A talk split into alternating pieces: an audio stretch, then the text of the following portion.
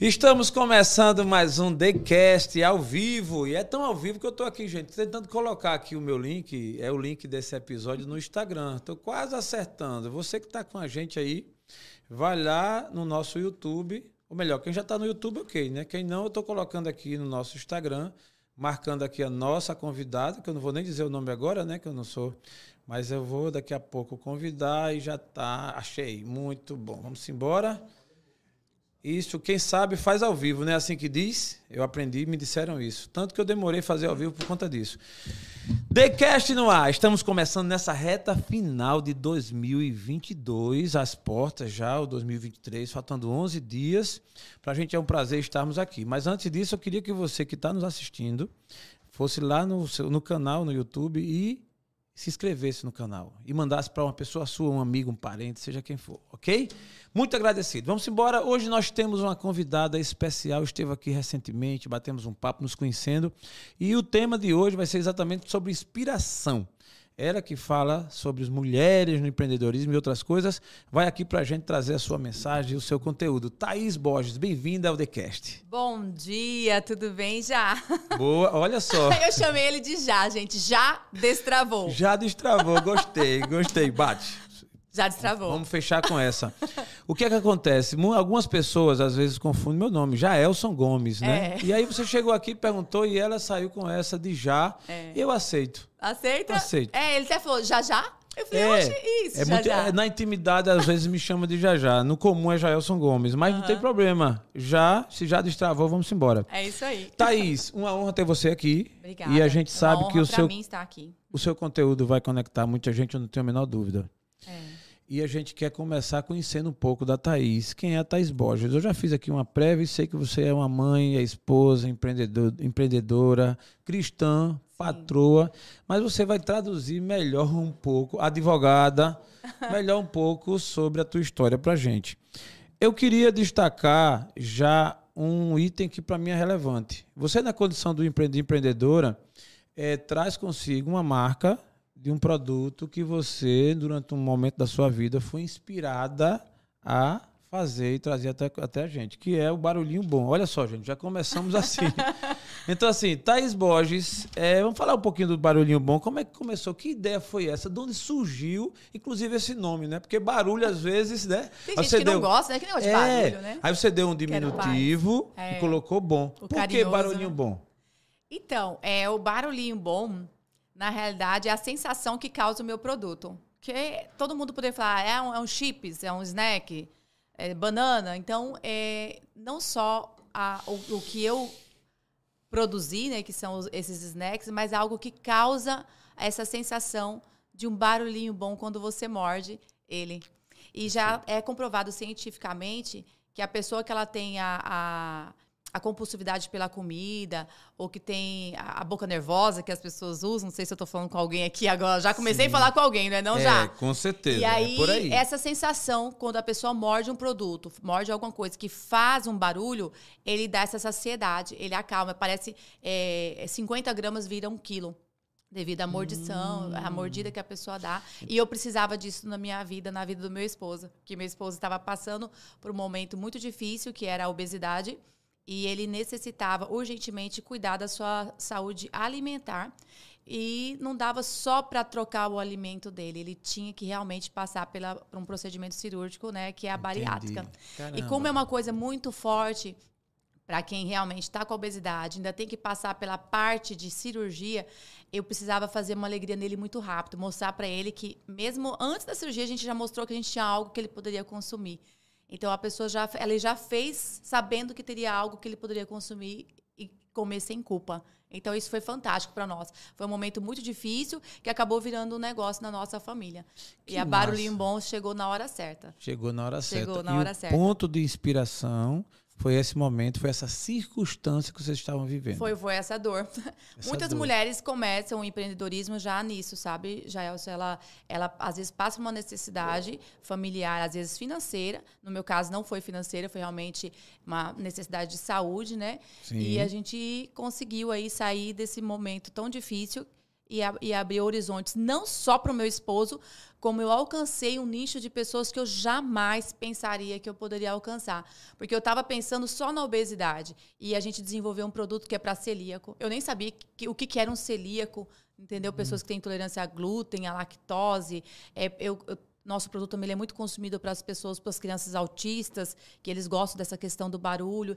Então, eu descobri pessoas esportistas, pré-treino. Então, assim, eu, eu não era do mundo da saudabilidade, apesar de ser magrinha e tudo mais, eu nunca fui amante de academia nem nada. A minha Entendi. família não frequentava essa, esse, esse mundo fitness.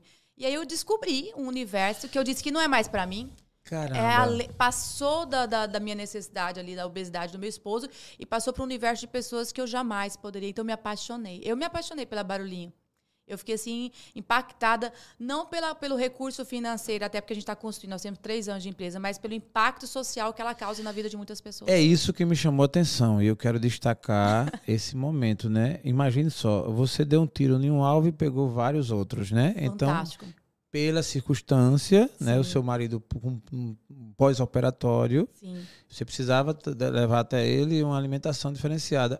Aí, sendo bem curioso, o momento zero dessa história, como foi mesmo? Por exemplo, hoje o barulhinho, a gente vai falar daqui a pouco, é os tipos que você já desenvolveu. Sim. Mas o primeiro, porque assim, a priori, a gente lembra muito de somente uma batata frita, uma coisa mais rápida e que também é atraente aos olhos e gostoso é. tal. Como é o Marcos, como foi o Marco Zero? O que foi que primeiro você colocou no fogo? Como foi que você fez isso? Ó, o Marco Zero, ele aconteceu é, na necessidade que meu esposo já tinha, que ele consumia esse produto, que é a banana chips do Mato Grosso em Cuiabá, já na infância. Hum. Eu também morava no Mato Grosso e nunca tinha. assim, já tinha comida banana verde lá, mas eu nunca gostei. O que aconteceu? Ele foi para o Mato Grosso é, viajar para despedir, porque ele tem dois filhos, no Mato Grosso, despedir, que achava que ele ia morrer nessa cirurgia. Sim. E lá ele Som. pegou os chips de infância, que é o chips de banana feito de uma forma bem artesanal. E ele ligou para mim e falou assim: pergunta para o doutor Bruno, que é o, o, cirurgião dele, que fez a bariátrica, o Bruno Mota, se eu vou poder comer isso aqui pós-bariátrica. Ah, tá. Aí o existia chip de uma banana, memória afetiva. Já, já existia. E aí, quando eu liguei para o doutor Bruno, o doutor Bruno disse que sim, eu lembrei, na minha memória afetiva, que eu não gostava da banana. Eu falei, tá, o doutor Bruno disse que você pode comer. Ele falou, então tá hum. bom. Então, Thaís, vamos montar esse negócio aí em Alagoas. Ele já ele pensou no, no, que ele poderia comer e já falou no negócio. Hum. Quando ele falou em hum. negócio, antes do Vitor chegar, eu já entrei em contato, porque como ele mandou a foto do pacotinho para mim, eu já entrei em contato com essa pessoa em Cuiabá. Ah, tá. Porque acontece? Quando você tem uma necessidade e você já quer pensar aquilo no negócio, você tem que romper várias barreiras. Tem a parte que você vai que é difícil e tem a parte que é fácil. Eu gosto do fácil.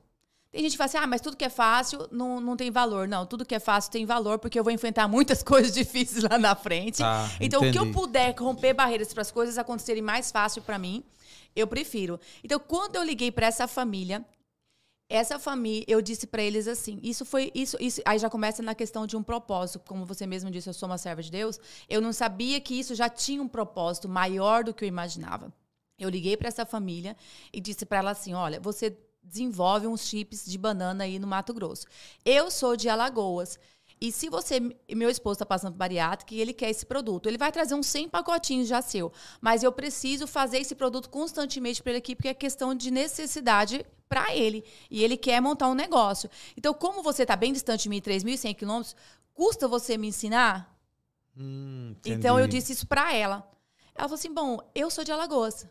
Eu falei, como você, você é de Alagoas? Caramba! Foi, aí começou. Pra quem acredita em coincidência, só coincidência, vai dizer assim, muita coincidência. Muita coincidência. São conexões e é o mover de Deus na minha vida.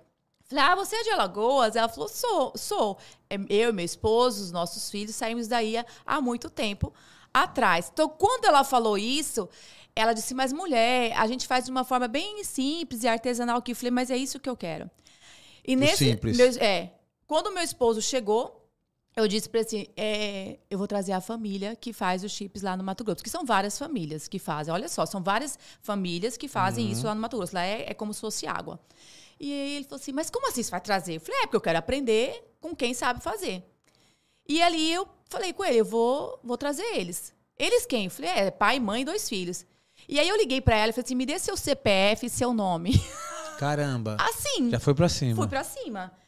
Ela falou assim, como assim? Eu falei, não, se Deus preparar, eu vou comprar a passagem pra vocês virem pra cá passar uns dias comigo. Vocês vão ter um dia de férias, Boa. ver sua família, tá em Maceió e Boa. vir ficar comigo. Ela, vamos pensar. Só que ela deu o nome, o CPF dela e dos filhos. Quando ela É. falou pensar, Pensar, mas deu o CPF. Olha só. não, mas vamos pensar. Eu teria que marcar a data, o mês. Sim, não, eu sim. comprei no dia seguinte. Boa. Eu comprei massa. tudo no dia seguinte. Falei, ó, dia tal, você tem que embarcar tal, tal. Ela, como? Falei, é. Conversei com o esposo dela e realmente, uma semana, ou foi uma semana ou dez dias depois, mais ou menos a, a quando eu comprei, porque é o que tinha disponível, eles chegaram Já em, em. Alagoas. A vantagem disso foi. Vocês é, acreditem quem quer, eu tenho a fé e acredito. Perfeito. Eles chegaram de madrugada, eu mandei o motorista da minha pousada, que a gente é proprietário de uma pousada aqui em Maceió, desde 2011. Eles chegaram de madrugada e eu não, não fui buscá-los. O pessoal foi buscar, eu hospedou ele na minha pousada e eu cheguei no outro dia, sete e meia da manhã, para conhecer a família. Quando eu cheguei e vi aquela serva de Deus descendo, porque eles são servos de Deus, da congregação, da mesma igreja que eu frequento. Que bênção. Então, quando ela chegou, ela falou assim: a paz de Deus. Eu falei, amém. Ela falou assim: você acabou de cumprir uma profecia que eu lancei quando eu saí do, de Alagoas. Eu falei, uma profecia? Ela falou assim, irmã, eu- quando eu saí daqui, eu saí num, num momento de miserabilidade muito grande, com meus filhos muito pequenos, e eu disse assim pra Deus: eu só volto pra esse lugar se for de avião e se for pra ficar no hotel de frente pro mar. Quando eu abri a janela do meu quarto, eu estava de frente pro mar e eu vim de avião. O que você precisar, a gente faz. O que você precisar, sem cobrar nada, estou aqui pra te servir. Que Quando ela disse bênção. isso, É. Aí eu falei, agora realmente- começou um propósito. Agora começou um propósito. Foi. Gente, só para você que está nos assistindo entender, Thaís Borges, ela hoje empreendeu com uma- um produto que tem tido uma aceitação, inclusive está entrando nos Estados Unidos agora. é, né? já foi exportado Já pela foi CNA. exportado pela E CNA. a gente montou uma e brand ela stories. simplesmente, agora em 2022, ganhou o prêmio É. da Mulher de Negócio Brasil. Sim, Sebrae né? Alagoas Brasil. Sebrae Alagoas Brasil, estando lá em Brasília, recebendo o prêmio, tal, como cumprimento, inclusive, das bênçãos de Deus na sua vida. É verdade. Que nós aqui, Thaís, confiam, acreditamos piamente nisso. É entendeu? verdade. Respeitamos, obviamente, quem não acredita, acha que é o acaso ou o destino ou o que for, mas eu acredito que a bênção de Deus faz essas coisas. Então, Thaís Borges está contando um pouco da história do Barulhinho Bom, mas eu quero, Thaís, na linha do tempo, conhecer um pouquinho também da tua história, né? Você é do Mato Grosso, veio Sim. parar em Alagoas, Sim. a tua formação, como eu te falei, como é que um advogado não advoga e vai fazer chip, vai fazer um... eu só quero entender isso, né? Aí você É. não era da cozinha, não era do mundo fitness. Sou filha, da co- sou filha de cozinheira, né? Minha mãe Tá. cozinha desde a infância. E outra, eu, eu, dos meus 8, 9 anos de idade, eu era a garçonete da mamãe com a bandeja gigantesca. Ah, E tá. quando às vezes a minha mãe ficava ou indisposta ou doente, alguma coisa, tanto eu quanto meu irmão, a gente tocava a cozinha. Fazia Boa. comida. Isso é bom. aprendemos, aprendemos, é, só a mamãe falando do- de longe. Coloca o óleo, põe o alho, o arroz. Assim, Boa. fazendo assim. Então eu já, já tem uma É, inspiração sou nesse sentido, né? é, de cozinha. Então, mas você, a sua história, a tua formação, quando você decidiu, óbvio, naquela fase da vida que a gente tá escolhendo o que é que vai ser, o que é que eu quero ser o amanhã, É. qual foi a tua escolha É, o- inicial? Eu adorava o tal do jornalismo. Eu achava que ia ser jornalista mesmo. E na, na época, na, na- a gente teve um, um teste vocacional e deu realmente o jornalismo para mim. E aí a gente foi fazer uma, uma viagem é, na- em Vila Bela, tem Vila Bela Santíssimo da Trindade, eu morava em Pontes Lacerda, interior do Mato Grosso, e tem a Vila Bela. E a gente foi lá. E quando chegou lá, como eu já tinha visto que meu teste vocacional era para ser jornalista, eu levei um radinho, um gravador na época, aquelas fitinhas, e levei para para ser a jornalista do, do, do passeio, né?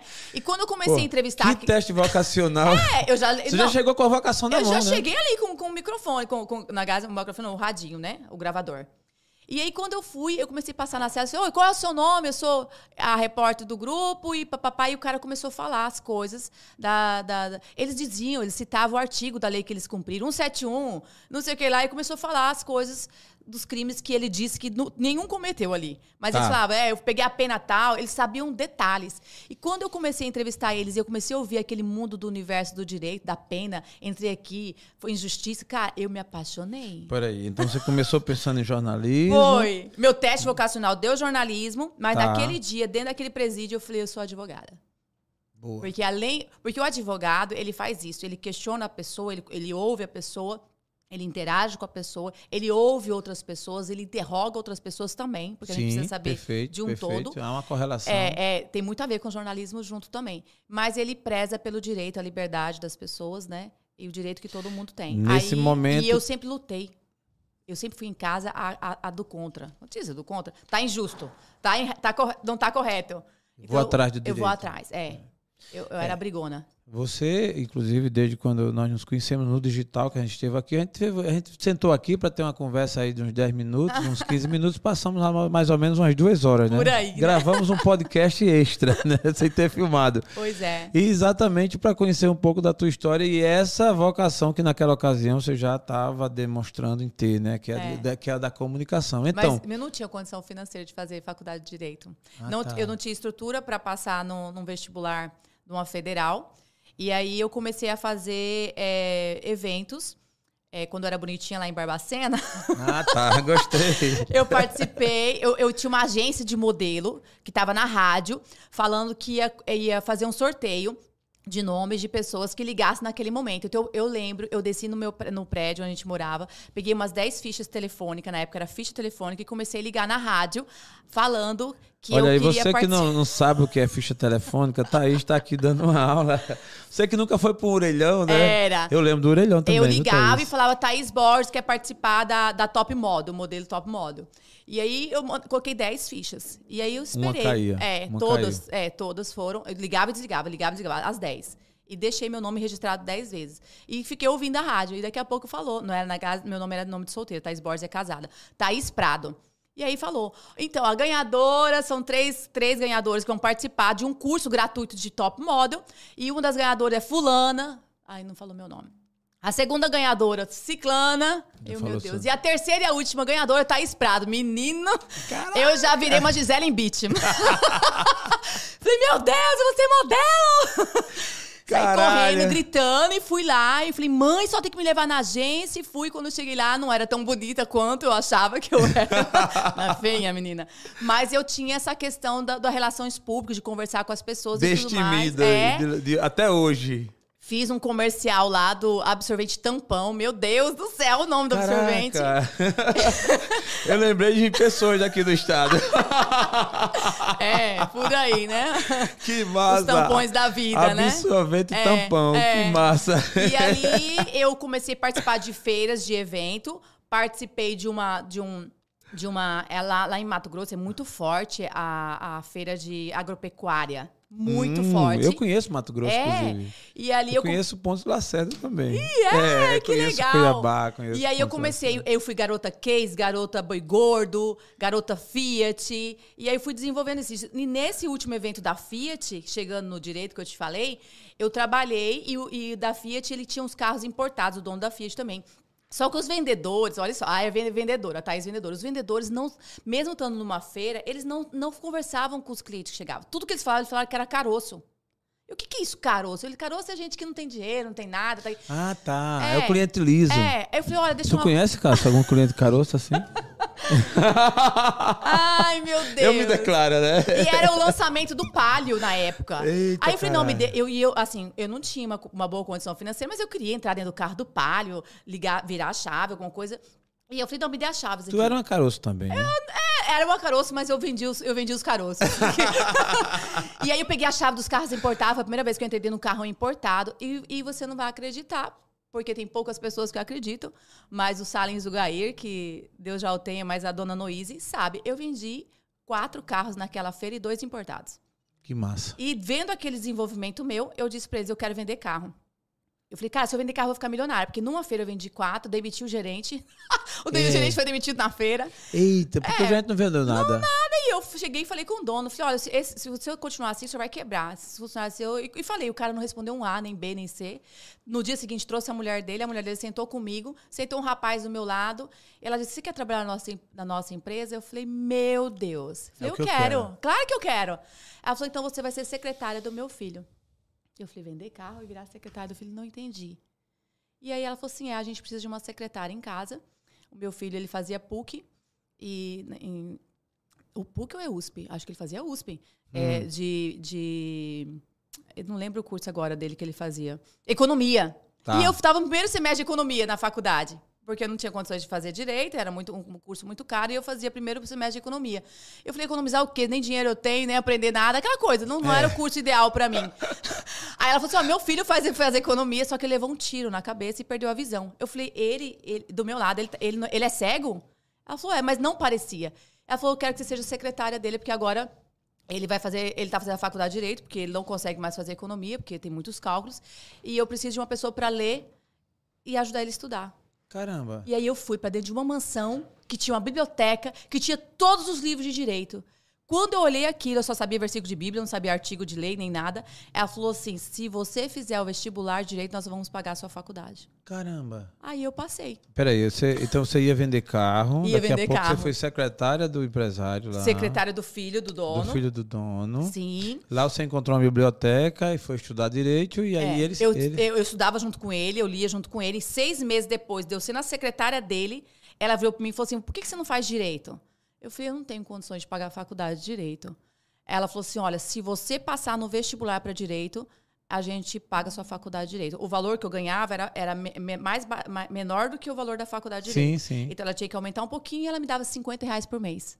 Caramba. Na época, tipo, com 50 reais, o restante tudinho ela pagava, eu dava o boleto da faculdade para ela. Perfeito. E aí eu passei no vestibular. Meio que você trocava o trabalho, obviamente, pela Sim. faculdade e ainda tinha um É, bônus. e ainda tinha ah, todos os livros na minha mão. Tá. E aí eu estudava com ele, ele estava no quinto semestre, eu fui estudando com ele, fui estudando com ele e eu me apaixonei pela faculdade de Direito, tinha, tinha essa condição financeira de ir. Então eu estudava o dia inteiro com ele, cinco meses, tipo, Tu três anos praticamente duas faculdades, né? Fazia com É ele. porque com ele você estava estudando e lá na faculdade. É, eu via tudo antecipado, era maravilhoso. E eu consegui desenvolver bem a faculdade de Direito. Advogou? Advoguei, ainda advogo para as amigas desesperadas, necessitadas. Não tô fazendo merchan, tá? Mas eu já fiz um divórcio em 24 horas. fiz Ah, um divórcio que com homologação praticamente em 24 horas. É, Boa. advogo em causa própria, em, em direito, é, na questão direito civil, a parte também de juizados. Advogo também em causa própria dos inventários, dos patrimônios que eu tenho que comprar. Eu peguei um inventário de 1974, ou seja, quatro anos do- antes eu nascer aqui em Alagoas, digitado a máquina, e eu fiz esse inventário em três meses para ter o- o- essa, esses terrenos da pousada. Foi tudo feito. Eu nem acreditei que eu tive que nascer para, depois de quantos anos, pegar um processo que foi quatro anos antes de eu nascer e eu Que dar massa, a, a- a parte final desse processo em minha benção. Foi, é, é maravilhoso. Então, o direito, ele não está ele, ele não tá distante de mim. Eu pratico ele quase todos os dias. Entendi. Sendo lendo um contrato, sendo... é, entendendo um pouco da- das negociações. Thaís, nessa tua trajetória, você teve uma experiência com, é, na- com empreendedorismo, né? Sim. Chegando em Alagoas, vou dar um saltozinho, porque a tua história é muito legal e eu É. sei que é bem completa. Se você começar a né, tratar. É. E aí o que acontece? Você decidiu vir morar em Alagoas e chegou aqui e começou a empreender. Você vir para Alagoas, o que te motivou? Deus. Deus. Eu casei com meu esposo. Foi 11 meses namoro, noivado, casamento. Quem é empreendedor não sou eu. Quem é empreendedor é o Vitor. O Vitor, ele empreende desde novo. E ele tem um posto de gasolina lá no Mato Grosso. E quando ele me conheceu e namorou comigo, ele casou e ficou doido. Acho que ele queria eu É 24 normal, né? Assim, Ele queria, ele queria eu 24 horas, cara. E minha É. mãe mora em Palma de Maiorca, na Espanha. Minha mãe veio, porque assim, todo mundo que eu mandava foto ou vídeo pra namorado, de namorado meu, minha mãe recusava. Eu falei, cara, então não vou mandar nem foto nem vídeo desse, porque esse eu gostei. Pronto, vai minha que ela mãe não goste, né? conheceu ma- meu marido no dia do casamento. Caramba. É, aí ela veio pro casamento e falou assim: é, Vitor, vambora pra Palma de Maiorca?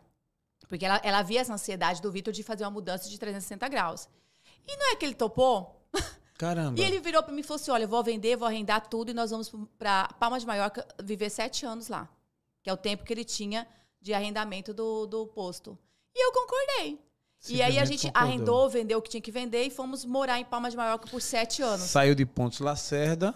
É, não, numa- saí de Pontes Lacerda, vivi toda a minha mocidade, casei com 26 anos já, já estava formada, Boa. já tinha toda uma estrutura própria minha. Conheci o Vitor em 2003, numa, numa exposição de telas minhas, Boa. né? Eu pinto Peraí. telas. Ah, é mais É, essa. Rapaz, ela pinta. Eu, eu sabia que eu tinha uma me vocação, aí eu pintei umas telas e... E beleza. É, eu era certo. assessora parlamentar na Assembleia Legislativa e pintava algumas telas para os gabinetes. E ninguém, e só que eu não assinava, porque como eu não achava legal, eu se não gostasse também não sabia quem era o dono. Aí uma vez o meu chefe de gabinete falou assim: "De quem que é essas telas?" Eu falei: "Ai, são minhas". Ele falou: "Por que você não assina?" Eu falei: "Porque É, Ele falou: então, "Não, vamos levar você, vai ter uma semana Salão Jovem Arte". E aí eu fui a revelação do, do Salão Jovem Arte dentro do Mato Grosso. E como ninguém acreditava que eu pintava, eu pintei uma tela ao vivo com todos os deputados. Sherry Chacharenko, Dante de Oliveira, também, que era o Boa. governador da Caramba, época. Eu pintei com sim, todo sim. mundo. E o Vitor viu essa tela num restaurante que ele foi. E essa tela representa um sonho que ele teve há muito tempo atrás, que é a capa do livro dele, O Caminho de Volta para Deus. E quando ele viu essa tela, ele falou assim: gente, essa menina pintou meus sonhos. Parece cantada, né? Ela É, pintou meus sonhos. veio uma cantada bonita, É, e a Marchand, ele foi e falou com a Marchand, falou assim, eu sonhei com esse lugar. Aí ele falou assim, quem que é que pinta?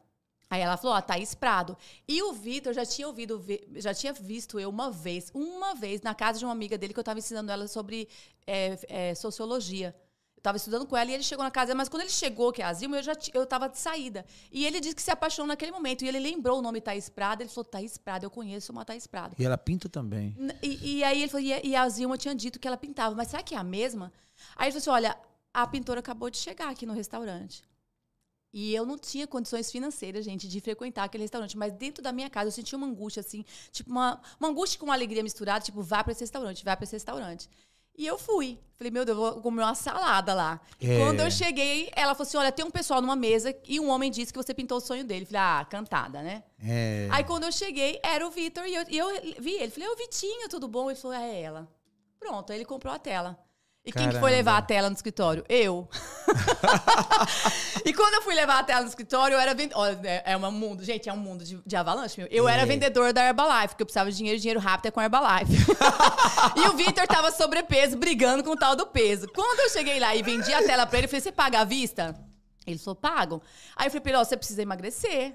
Mentira. Aí ele olhou assim, tipo, eu falei, é, falei, ele falou assim, aí eu faço um plano, eu, eu fui a primeira. Rapaz, ele vendeu, ela vendeu o quadro, depois vendeu o Herbalife. Sim. Cara, velho. o quadro era caro, viu? Eu era a primeira supervisora da Herbalife a criar um método programado de seis meses. Eu vendia o produto por seis meses já. O cliente pagava à vista seis meses e eu acompanhava Ah, eu vou ele te chamar pra mensal. vender de Junesse, não é possível. Aí o que que eu fiz? que tal a gente ser diamante da Junesse? Eu, olha, já pensou? Caramba, é 250 pau por mês, É, cara. já pensou? e aí eu falei pra ele assim, Vitor, se você. Ele falou, não, mas já tomei Herbalife. Eu falei, deixa eu falar uma coisa, o meu atendimento é diferenciado. Ele falou, é, é. Eu falei, toda semana eu venho te pesar. Ele, você vem toda semana, é tudo que Ah, ele queria. meu amigo. Eu comprava Herbalife, Junesse, Avon. Eu comprava... É, é, Cássio. É, e aí toda semana eu ia e pesava o Vitor. Tá. E aí ele foi, foi indo, só que eu não sabia que o Vitor era dono do posto. Caramba. E como eu tinha muito. Você não tava pensando em dar o golpe, não? Mais ou menos. ele contando, vocês vão ver. É, eu quero ver. tinha foco, Vitor, eu vou te gente. conhecer, irmão. Eu quero saber essa história de... A tua versão, né? Porque a versão dela é, o... É o Ô, né? mulher de 25 anos, fazendo faculdade, já tinha meu carro, já tinha minha casa. Eu tinha que ter foco, não dava pra ficar se apaixonando assim, não. À toa, né? À toa. E aí eu Exatamente. vendendo pro Vitor aquele produto, já eu tava namorando na época um vereador, Tá. candidato a prefeito já de uma cidade, bem distante, um namoro bem distante, ele morava numa cidade, eu em outra. Eu já estava no mundo evangélico, voltado, porque eu sou evangélica desde os 10 anos de idade, mas eu fiquei um tempo afastada e estava me reconciliando naquela época. E aí o Vitor foi levar o dinheiro para pagar o, o produto da Produto. Herbalife. Quando o Vitor chegou, ele chegou com um carrão. Falei, menino, Epa, peraí, né? ele conta essa história, É, né? incrível. Quando ele chegou, ele A de- paixão bateu. ele, ele É. desceu assim do carro, assim, e eu falei, oi, tudo bem? Ele falou, tudo bem. Falei, Vitor, o que, que você é naquele posto lá? O que, que você faz naquele posto? Porque eu pensei que ele era gerente, frentista, sei lá. Nunca dei muita atenção. eu, nunca, eu nunca tinha visto o Vitor, Tá, sabe? beleza. Aí, eu, sou, eu só sou o dono Eu sou o somente. dono. Eu, ah, ele, quando o Vitor conta essa história para amigos nossos, ele fala que parecia o meu, meu olho parecia do tio Patias. É, é. Ah, menino. As cifras. Deixa eu te falar, ele emagreceu na hora. Ele ficou mais magro, ficou mais Ah, alto. Os olhos do Vitor é verde. Você sabia que é Eu esverdeado? vi, eu vi na foto. Eu vi na Ele falou foto. assim, seus olhos são verdes. Ele falou, brincadeira. Cara, aí É. eu comecei. Falei, Pronto. bom, ele é um bom partido, eu quero um bom partido pra minha prole. Tô com 25 anos de idade. Boa. E é um homem que nunca me cantou. Incrível. Tem mulher que gosta de homem que canta ela, mas tem mulher que gosta quando o homem não canta. E eu adorei, porque eu era muito, muito assediada. E aquele momento que eu vivi com o Vitor medindo, pesando ele, ele nunca deu a intenção que ele tinha algum interesse por mim. Apesar que ele. Inclusive, essa frase está escrita na cabeceira da nossa cama, que ele fala uma frase pra mim que meu coração por você não bate, capota. Caramba. É. É, até hoje essa, Essa frase, é frase- escrita e nossos filhos, nossos filhos falam isso em casa, nossa família inteira. O Quem me Cássio, que é um conhece sabe. pensador, já sabe do corte, né? Coração capota, né? É, que massa. e foi 11 meses, namoro, noivado e casamento. É, o cara teve até medo de perder, né? Vamos É, apressar esse muito- processo É. aí. Vamos, vamos, vamos, vamos, assinar e aí esse fomos papel. pra Espanha, que era pra ficar sete anos, e ficamos três meses em lua de mel na ilha de Palma de Maiorca. E quando a gente Massa, estava voltando pro Brasil, já estava casa vendida, o que não tá, o posto arrendado. O que, que a gente ia fazer? Ele, falou- ele virou para mim no aeroporto e disse assim: Você quer ir pra Mato Grosso e não fazer nada por sete anos e ficar naquele calor, ou você quer viver, quer morar num lugar de praia? Eu, Opa. Opa! Epa! Maceió. Né, eu- Maceió. Eu é muito nunca tinha vindo a Maceió, ele já tinha vindo de férias pra cá. E eu pensei, bombinhas, Camboriú, alguma Que coisa desse. nada, que bombinha. Ele virou pra mim e falou assim: olha, Um abraço, bombinha, mas fica lá, Maceió é melhor, viu? ele disse Camboriú pra mim tá assim: olha, fraco. tem uma cidade maravilhosa que eu já passei férias lá e eu acho que você vai gostar de lá, é Maceió. Aí decidimos no, no aeroporto. Entramos numa Ford, compramos um export e descemos com roupa do corpo. Foi nada. Sim. E tocou pra Maceió. Tocamos pra Maceió, Caramba, chegaram aqui com a roupa no corpo. com a roupa do corpo. Eu tenho uma frase que diz assim: homem acomodado, trabalho dobrado. Minha mãe dizia isso, eu não lembro se foi só minha mãe, quem mais disse isso pra mim. E o Vitor o que que ele queria fazer? Ele queria ir pra um hotel. E eu lembrei dessa frase: homem acomodado, trabalha dobrado. Aí eu falei: não, então eu não posso ir pra um hotel, porque se ele se acomodar, a gente vai gastar dinheiro, a gente vai voltar pro Mato Grosso. E se ele quer ficar aqui, a gente tem que construir uma história aqui. E você não começa, a não ser que você tenha muito dinheiro, você não come- não começa com um hotel de luxo. Aí a gente foi pra pousada Dona Antônia. Caraca. E- o ventilador Dona- fazia assim, ó, zu, zu, o Vitor calorento. Caraca. Ele, cara, eu falei, nossa, você Dona não... Antônia, olha aí ó, o que deu. Aí Vamos. você disse, peraí, eu vou ficar na pousada. Vou, Na João Davino. Eu quero uma pousada. Não, que pousada, nem passava. É, ah, não, a pousada Dona Antônia, Tá. o ventiladorzinho, pagando aí 100, 100 reais na diária, uma coisa que poderia pagar muito mais alto, a gente ficou ali. Tá. E aí na João Davino ali, e eu falei, agora já que a gente vai procurar um lugar pra gente morar, a gente tem que estar sofrendo pra achar o lugar rápido. Boa. Sabe? Quando Ah, você tá, incomodado. É, Que estratégia. É, quando, quando você se acomoda na coisa muito boa, você, você se acomoda, a coisa é muito boa. Então, quando você tá o homem acomodado, trabalho dobrado, então você tem que, você tem que incomodar você, sua família, para ter a revolta, pra mudar ou pra conquistar Cara, algo melhor. Isso tem total sentido. É. Não vou falar que não é o caso, mas assim, algumas decisões na minha vida foi a custa da incomoda, do incômodo mesmo. Tem que ter os espinhos. É, é que porque você ter. assim, você diz, agora eu vou. Agora eu vou. Aí você vai, porque assim, a zona de conforto, ninguém decide nada. é, ninguém decide, tá tudo muito bom. Tudo muito bom. É. E quando você tá incomodado ali, você diz, rapaz, agora vai, eu vou decidir. É, decidir. E aí a gente decidiu achar um apartamento de frente pro mar. Decidimos rápido, deixamos de decidir rapidinho quando vimos os valores. muito caro, até pra alugar. Meu Deus do céu, tudo muito Caraca, caro. é. Aí teve uma vez que a mulher falou assim: olha, dá pra ver o mar. Se você fizer assim, assim, assim. Eu, ai, meu Deus. Dá pra ver, mano, você tem que fazer contorcionismo, né? E aí a gente foi pra uma área que era totalmente marginalizada por Maceió na época, em 2004. Cruz Isso, das Almas. Cruz das Almas, ninguém verdade. gostava, ninguém Não, falava. Até o nome era. É. Vai lá agora o comprar metro um quadrado mais caro de Alagoas. mais caro de Alagoas É. hoje. E aí nós fomos ali. É vimos, incrível isso. É, vimos uma casinha de esquina, que lá é a Carp, né? A Coab Carp. Vimos uma casinha de esquina que estava escrito é, vende-se. Não, Vende-se. vende-se. E a gente não tinha condições de comprar assim. A gente falou assim: como é que eu vou comprar uma coisa que a gente nem testou Maceió, não sabe como vai ser? Meu esposo queria alugar primeiro, para depois é, comprar. E a gente foi e ligou para esse casal, e esse casal é da congregação cristã do Brasil. Que benção. Como eu era batista, tinha ajudado meu esposo nessa questão da batista, a gente conheceu esse casal que era da congregação e que hoje no- acabou nos levando e a gente acabou ficando na Tá. congregação. Muito bom. E- E aí vocês pegaram essa casa, que em tese, né? assim, Que era para alugar, Uhum. mas lá eu pedi um sinal para Deus. Dentro dessa casa eu pedi um sinal. Falei, Deus, se. Porque a gente recebeu uma profecia. Quando, a gente, quando descemos em, Mato, na, em BH, em São Paulo, a gente desceu pro BH para ver a minha irmã, que eu nunca. Minha irmã casou depois, de- depois de mim e eu não tinha ido na casa dela ainda. Então eu passei lá e lá a gente recebeu uma profecia de uma missionária que disse pra gente. Falou assim: o, o Vitor tem um dom que é escrever. E o Vitor tem o segundo grau. Caramba. E você tem um, tem um dom diferente dele. Só que vocês dois juntos, Deus manda dizer: só faça quando Deus mandar. Só compre, só monte alguma coisa quando Deus mandar, senão vocês vão quebrar. Então, a gente recebeu aquela, aquela missão ali de não fazer nada se Deus não mandasse, não comprar nada se Deus não mandasse.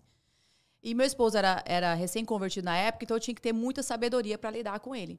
E dentro dessa casa aqui no Cruz das Almas, quando eu cheguei, eu fui para dentro de um quarto sozinho. Falei, Deus, me mostra um sinal aqui que o senhor tá comigo nesse, nesse negócio. Porque o Vitor, ele quer alugar e o moço só quer vender. E a gente não pode comprar nada se não for sua permissão.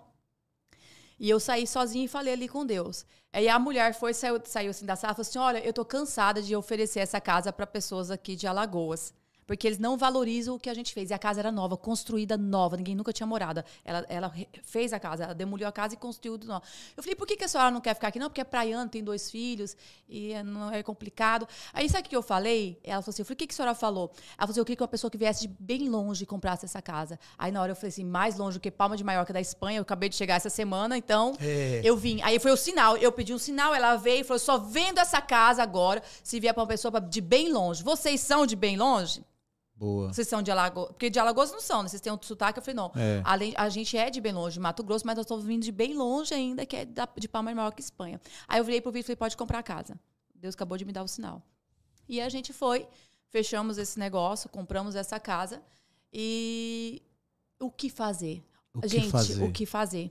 Tem gente que tem dinheiro, investe mal, ou investe tão somente. E tem gente que não tem dinheiro, não investe porque não tem dinheiro, porque não tem como fazer. Mas quando você tem dinheiro ou quando você não tem dinheiro, mas você tem, se você tem um Deus, as coisas acontecem. Amém. Então a gente, a gente tinha dinheiro, mas tinha uma palavra: não faça nada. E a gente não fez nada por mais ou menos aí uns três anos. Enquanto Deus não confirmou a construção dessa pousada Água de Coco, num, é, eu fazia. conheço, inclusive, lá a região, conheço a Pousada Água de Coco, e ali, assim, é, quem não conhece a história só passa e vê assim, aí é um grande empreendedor, alguém que veio aqui, que tem muita grana, veio queimar dinheiro e tal, e que não é, foi o caso. Não foi o caso. A gente começou a, a pousada com, com uma, uma, quantidade bem pequena, tivemos o apoio do Banco do Nordeste na época. É, o cimento eu carregava dentro do meu carro, várias vezes eu carreguei bolsas de cimento dentro do carro. É, a, a primeira massa do tijolo fomos nós que colocamos. O nosso que projeto massa. era para fazer uma pousada bem simples, estilo baiano, com aquela mesa que todo mundo senta junto. Um, quando um arquiteto chegou chegou, o engenheiro chegou e falou: não, vocês não são para isso, vocês vão. Aí a gente conseguiu é o inventário do, do, terreno do fundo, que era de, de, desde 74. Eu fiz o inventário, fiz a divisão do patrimônio, compramos o terreno do fundo, compramos o terreno do lado e fizemos a pousada em L e conseguimos. 11 de 11 de 2011, nós abrimos a pousada Água de Coco. Que benção. E água de coco, por quê? Água de coco, a gente tinha um monte de nome para ela. Tem coisa, gente, que quando você só faz, quando tem, é, às vezes você tá até grávido. Eu falo assim que a, o empreendedorismo, ele é um filho, né? E eu gente... gostei dessa analogia. Você não tem noção do que, que eu passei é. esses dias com esse negócio da Caramba, gravidez, eu de ver o filho. É, eu fiquei incrível com essa sua analogia é, aí da é, gravidez, aí, de é, empreendedorismo é. versus gravidez. É, e aí a gente tinha vários nomes para dar para essa pousada, mas não sabia qual. E eu falei pro Vitor, eu falei, vamos dar uma volta na, na, orla. E a gente dando uma volta na orla, cansado, falava um nome, falava outro, falava outro nome. Eu falei, cansei. Eu falei, moço, tinha um moço que tava vendendo. Eu falei, moço, me vê uma água de coco, por favor. Caramba. Aí quando eu falei, moço, me vê água de coco, por favor, eu e ele olhamos um pro outro, falou, água de coco. Aí, água de coco, água de coco pousada. Só que a gente não queria só pousada, porque nós somos de frente para o mar. Agora vem a questão da estratégia. É, quando você tem um up no seu negócio, você tem que valorizar. Ah, mas eu sou uma pousada, só tenho 12 apartamentos. Mas não, você pode ser um hotel pousado, o quê? Você vai ter que fazer um, o seu melhor ali dentro, agregar algumas coisas de estrelas, de valores, para que você vire um hotel pousada. Então, eu era pousada porque eu tinha 12 apartamentos. E eu era hotel porque eu tinha serviço de translado, serviço de home service, elevador com, do, com dois andares, viu? Caramba. Elevador, colocamos elevador, piscina de borda infinita na cobertura, é, serviço de noiva. Então, que que, o que, que eu fazia, eu e o Vitor? Nós tínhamos 12 apartamentos na época, a gente colocou o nome da, da empresa Hotel Pousada, hotel na alta temporada, a gente fazia as mesmas tarifas do hotel, porque a gente era de frente para o mar. Na baixa temporada, usava o nome pousada e colocava as tarifas de pousada. E na hora de impostos, como o nosso era pousada devido à metragem, à quantidade de quartos, a gente pagava os impostos de pousada. Então a gente tinha essa, essa, essa jogada ali. e outra coisa, quando eu comecei a trabalhar na hotelaria, eu não tinha noção nenhuma. Quem é o empreendedor é o Vitor e quem é a, a, o trator sou eu. Ele cria e eu executo. E Boa. aí eu fui pro mundo do, do, da hotelaria, descobri que era book, decolar, expedia no, so, no, no, sofrimento. Eu chorava, tinha o fax, na época tinha fax, Sim. e eu cadastrei, chegava assim, era tanta reserva que chegava que a gente inaugurou 11 de 11 de 2011, ou seja, plena alta temporada. E todos os hotéis já tinham vendido Natal, já tinha vendido Réveillon, e eu tava, eu tava abrindo o negócio ainda. E aí caía a reserva, caía até no chão. Eu catava as reservas no chão chorando. Eu tive uma moça que foi lá me ensinar, ela cobrava por hora 150 reais. E parece que quando você tem ter que pagar um valor alto, porque né, para mim, 150 reais por hora, travava minha mente. Eu não lembro, eu não, não conseguia nem raciocinar. Eu olhava, a gente ia passar 10 minutos, eu passava 20 minutos, 30 minutos, eu já não sabia Filha, nem quem ela tava logo, me fale ensinando. logo. Eu falava, meu Deus, esse negócio é muito difícil. E conforme ela falava, as reservas iam chegando, eu tinha que colocar no sistema. Eu chorei muito. Foi muito difícil, porque a gente construiu a pousada. A gente foi pro Sebrae, apre- fizemos Natural, é, Naturaltech, ó, já misturando barulhinho bom com o negócio. Fizemos Empretec, sabe? Mesmo o vídeo ser empreendedor, a gente fez o passo a passo, fizemos estudo de viabilidade de- do negócio, quantos leitos ainda faltava em Maceió ainda para atender. A gente viu que tudo isso era, era propósito, era, era, era, era visível e era uma coisa de retorno. Entendi. Mas foi muito sofrido. E o nome Água de Coco ficou legal, viu? Ficou, A ficou gente lindo. passa lá, vê assim, e água É. de coco, pra você esquecer do nome é meio difícil, né? É. Porque você passa na praia o tempo todinho vendo água de coco, né? É. E eu até Então- falo, quando você, vai pra, quando você vai pro Nordeste, você toma o quê? Água É. de coco, que é o nome da minha pousada. Pronto. Já falava então, assim. Beleza, fechou. De- é. E sofremos muito, contratamos, demitimos cinco funcionários num único dia. Caramba. Assim, aprendendo. ó. É, Aí as pessoas que são maus, os maus empregados vinham pra cá porque é, não estavam trabalhando na alta temporada, aí tinha esse negócio de alta temporada. Ah, foi muito difícil. Mas Ô, Thaís, como é que Prêmios, é oito, viu? A- a- Ganharam ganhamos vários prêmios. prêmios, da, do- da Booking, é, da, de, de questão da, da pousada ser uma pousada modelo. Desde 2011, nossa nota nunca foi abaixo de oito. Que benção. Nunca. Que benção. A mão de Deus é assim, né? Sim. Mas eu ia brincar com uma pergunta. Como é que você demitia esse pessoal? Você é tímida do jeito que você é. Tímida? Me... o Vitor tinha que me frear. Eu acho que eu fiquei doida, gente. Você percebeu que ela é muito tímida? ela é muito, é assim, ela... Ai, meu Deus do A céu. gente, pra- pra- eu- geralmente eu gravo com pessoas assim mais destemidas, que É. falam mais e É. tal. Você é muito tímida. Mas incrível que pareça, o Vitor é o perigo. O Vitor é o calmo, é o sereno, mas quando ele fala. Imagino. É, geralmente o pensador é o cara que pensa mais, ele É. atira. O tiro é mais certeiro, É, né? Eu sou a impulsiva, a que grito, a que choro. E eu digo pra você, eu não tenho ex-funcionários. Os- Eu tenho os ex-funcionários lá do início, lá do negócio. Mas quem ficou comigo, eu tenho funcionário até hoje da pousada. Que benção. Trabalham comigo até hoje. São aí 12 anos de empresa. É, eu não tenho funcionários, eu tenho amigos. Muito bom. Eu tenho, assim, amigos, assim, que se eu ligar e falar pra ela, olha, se eu ligar pra uma ex-funcionária e falar assim, eu estou em tal lugar e preciso de ajuda, eu tenho certeza que qualquer um deles vão. Boa. Então, eles, eles aprenderam a me amar, eu aprendi a respeitá-los. Porque quando você vai no empreendedorismo, você acha que eu passei por esse momento, que ah, só eu sei, só eu faço. Não. Não, eu Não tive que funciona. aprender isso É, muito. é, e quem é impulsivo É, não é fácil eu tive que ter aprender. colaboradores que entendessem a minha necessidade e a necessidade deles. A gente montou um time. É tanto que a nossa empresa, vários, vários é, depoimentos que o pessoal da Book lá e fala assim: os seus funcionários amam o que fazem. Que massa, entendeu? que eles, massa. eles amam. Isso é muito bom. Eu sei que nessa temática a gente tem mais ainda conteúdo, mas eu quero evoluir nessa pegada da Thaís Borges, empreendedora. E aí você até falou um pouquinho que a gente deu o tema, abriu com um barulhinho bom. E nessa, nessa trajetória, em que momento, você até falou, né? Quando seu esposo precisou e fez uma bariátrica. Então, a Barulhinho Bom passou a ser reconhecida, até para você mesmo, como uma empresa, porque tudo quando começa é meio que um sonho, né? É. vai por ali e tal, até que realmente se tenha autoafirmação. Isso é feito de uma vida. Sim. É aquela fase da infância para adolescência, o cara não sabe nem quem é na vida direito. Em que momento a Barulhinho Bom você reconheceu ela como uma empresa, um negócio? É. Eu tava tão bem com a pousada, tão tranquila, tão, tão confortável. E a gente tava começando a fazer uma transição que era construir o hotel. Ou seja, né? A Barulhinho Bom chegou bem nessa época aí. Então, quando eu olhei para Barulhinho Bom, que essa, que essa família veio e me ensinou a, a banana e foi embora, eu falei para ela, e a batata doce que eu gosto? Ela falou, não sei. E a macaxeira? Não sei. Então, eu fiquei por três meses dentro da fábrica, deixei um pouquinho a pousada e a construção do hotel de lado, né? Porque o Vitor começou a construir o hotel. eh, Lá em Cruz das Almas, vocês vão ver, tem a pousada de esquina e tem o hotel. E eu fui para a fábrica. E eu fiquei lá três meses sozinha desenvolvendo a batata doce e a macaxeira. Tá. E eu fui ali sofrendo Para a fábrica de vocês. da fábrica nossa, em Massagu- na Massagueira. Na Massagueira. Na Vocês, Massagueira. nessa- nessas alturas, quando você descobriu a fórmula, a família veio e tal, você já decidiu fazer uma fábrica. Foi, eu, eu montei um tipo uma, é uma mini fábrica, mas é a fábrica mesmo, que Sim, atende hoje sim. a Lagoas. Então, quando eles foram embora, a gente, a gente, e- eles ensinou de uma forma bem artesanal ali comigo, a banana. E eu fiquei desenvolvendo os outros produtos. É tanto que a banana que ele me ensinou já é outra. não é só Ali foi só o, o gatilho para me ter coragem de, de não começar. Entendi. Foi Tem muita gente, start, gente, né? tem muita gente que precisa de um apoio ali no início só. A ideia já tá, as coisas já estão acontecendo, o dom ele já tem, entendeu? Às vezes a pessoa é, é importante não, o dinheiro é o de menos.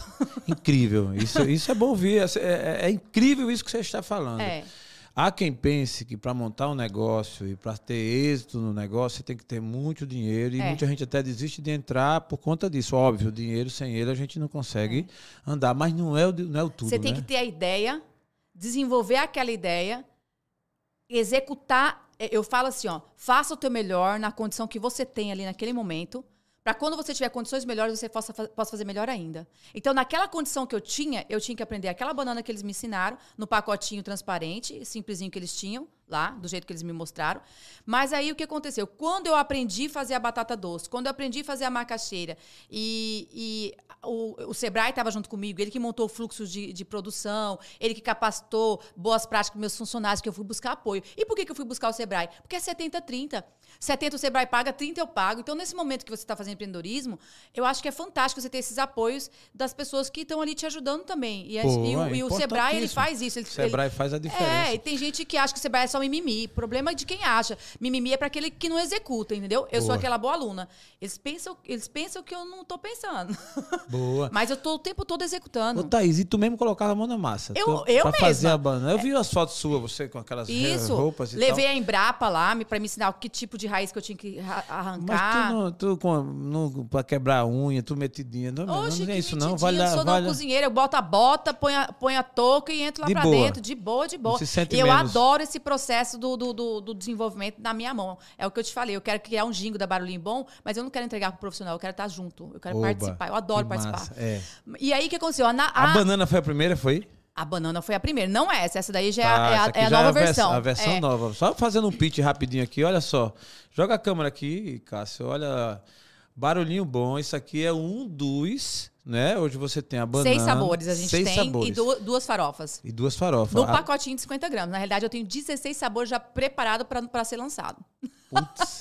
no mercado já tem seis. Seis sabores. Mais, mais, mais, Mais duas farofa. farofas, são oito pacotinhos. Oito pacotinhos. Isso aqui é o da banana. Por favor, pede a Alda pra trazer um cafezinho que eu vou provar aqui essa banana pra ver se ela com cafezinho se é legal aqui, ao vivo, viu? Isso aqui, Ao vivo. Estamos ao vivo pro Brasil todo. Estou aqui hoje com Thaís Borges, empreendedora, com uma história fantástica, mostrando o que é que é possível e como a gente baseou-se aqui no tema inspiração, né? Inspirando as mulheres, as pessoas no geral, especialmente as mulheres, porque hoje tem crescido isso, mas tem muito espaço para mais ainda, que é essa abertura de mentalidade dos espaços para as mulheres, para que elas realmente possam fazer mais ainda a diferença. É. E você representa muito bem, né? Nesse, É. nessa, aspecto. indo juntas, Tamo né? indo, né?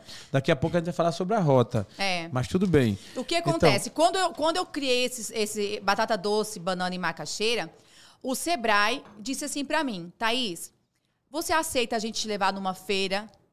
Thaís, eu posso, eu posso abrir isso aqui? Claro. Posso, sem problema não, né? Com certeza, combina ba- aqui. bastante banana com canela com café, hein? É.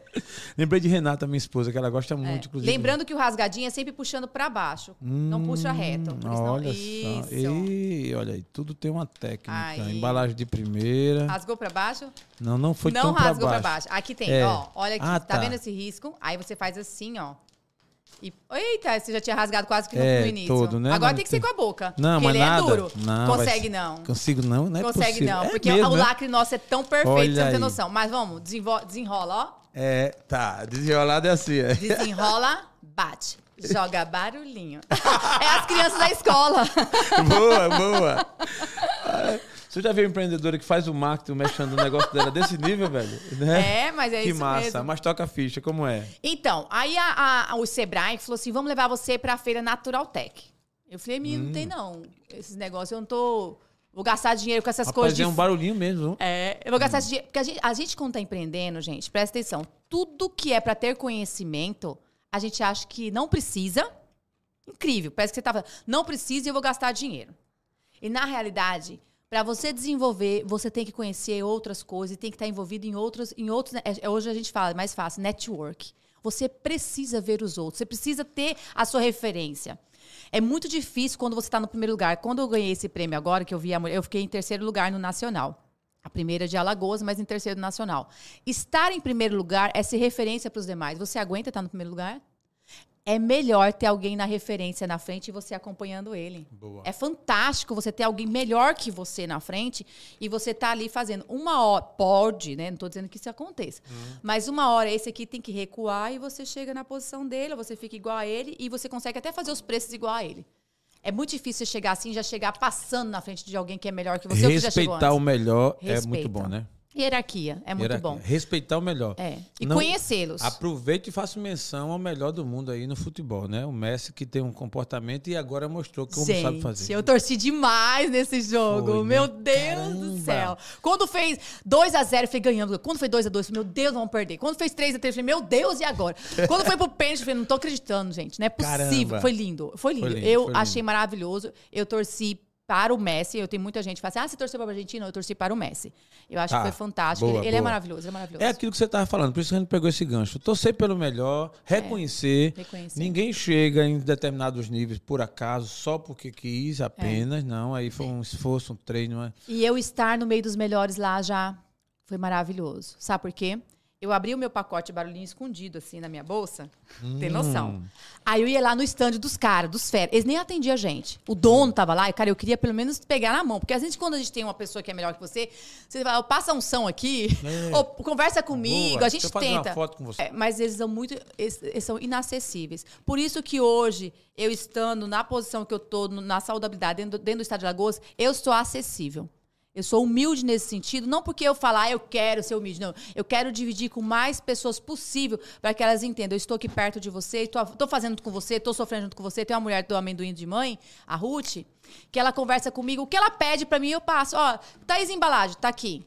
Thaís e, e display, tá aqui. Por quê? Se eu tô crescendo, eu tenho que colocar outras pessoas para crescer. Ah, mas vai ser meu concorrente. Me copie. Se eu tô sendo copiada por alguém, porque eu tô sendo bem, eu tô começando a ser referência para alguém. Que massa, que Isso massa. é, Isso é, é- muito bom. é ser acessível, ajuda outras pessoas, são brasileiros, nós temos que estar aí na frente, a gente tem que ajudar um outro. É o nosso caso aqui com o podcast. A gente chegou aqui, estamos há mais de um pouco mais de um ano, com mais de 200 episódios gravados, incentivando a todos que querem montar o seu estúdio, montar seu podcast.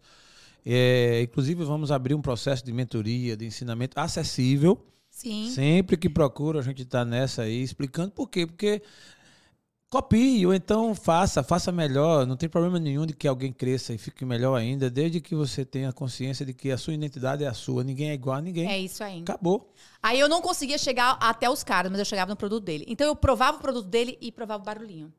Provava o dele e provava o barulhinho. E eu fiquei fantástica.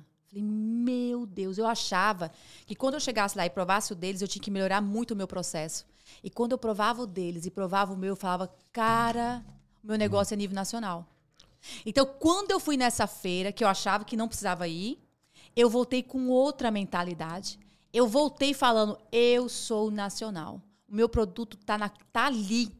Aí eu já voltei pensando em outra embalagem, voltei, eu voltei totalmente engajada a fazer o meu melhor ali, de mudar tudo e falar, eu, eu consigo. Porque o meu produto, que o produto em si, que é a minha, a minha essência da minha empresa, ela, ele já era bom, muito bom. E aí, quando eu voltei, que eu vi que era muito difícil se manter, ser muito bom e fazer todas as mudanças, eu desisti. Caramba! Olha só. A trajetória de um empreendedor é incrível. Ela é, ela é completa, ela é repleta, aliás, de várias situações, vários momentos, né? Então, com toda essa trajetória, chegando nesse nível. Chegou nesse nível para me crescer, dar barulhinho, eu desisti. Sabe por quê? Porque o meu conforto estava ao meu lado, a pousada, tudo bonitinho, o hotel já estava quase que terminando. Eu falei, pra que que eu tô mexendo com isso? Olha só. Pra que que eu tô desenvolvendo esse É negócio? Aquilo que você falou no começo, a zona de conforto. A zona de conforto meu é? Eu falava, sabe por quê? Já não estava mais lisa, já podia Já. ir. Não- não- não- já não era mais uma salada só no restaurante. Pois é, já já. o que acontece? A- Quando, olha, é perigoso quando você deixa de ser liso, irmão. É, impressionante, entendeu? Eu sei o que é ser liso, eu sei. Ah, já, deixa eu te contar. Na pousada tinha um ar-condicionado, os clientes vinham até a mim. Lógico. Eu nunca me apresentei como, como a dona, sempre como a gerente, porque quando o dono tá, parece que tá lá, eu colocava crachá. Mas assim. Entendi. mas assim, era outro conforto, pessoas felizes, pessoas de férias. E barulhinho bom, meu Deus. Era Tamo barriga trabalho. no balcão. Era esperando gente pra te atender. Era fila de vender. Eu me misturava junto com os vendedores. Pra ser atendido, tentar colocar o produto no mercado. Olha, era sofrência. O negócio é sofrido. Sofrido. E outra coisa, eu, é, eu cheguei numa. Porque assim, como eu sou fábrica, eu cheguei numa distribuidora top daqui e falei pra ela: olha, eu tô com produto top, meu produto é bom, e eu quero que você distribua, faça logística. Cara, o cara queria cobrar um real de mim. Eu falei, eu vou trabalhar pra você, você é sua escrava, é? Ele falou, é. eu não conheço seu produto. Ninguém conhece. Então, você tem que vender barato mesmo até você crescer. Eu falei, não, moço, não é assim não. Paga pelo menos melhor. Ele falou, não. Ele falou, e eu vou dizer uma coisa para você. Eu sou o cara da saudabilidade dentro do estado de Alagoas. O cara disse. Ele falou. Então tá. E aonde eu estou, você não entra. Olha Falei, só. pronto, agora pronto. Agora pronto. Ele falou, ou você entra, ou é através de mim, Ou você não entra. ou você não entra. Ou é, ou é comigo, ou é semigo. não É. tem jeito. Ou comigo ou sem mim. não tem- E Acaba aí macho, eu tá olhei vendo aí? assim, eu tive três... Sempre tem um no caminho pra querer botar uma pedinha, né? É, eu, eu tive três reuniões com esse cara. Eu falei, cara, não vou mesmo, não vou.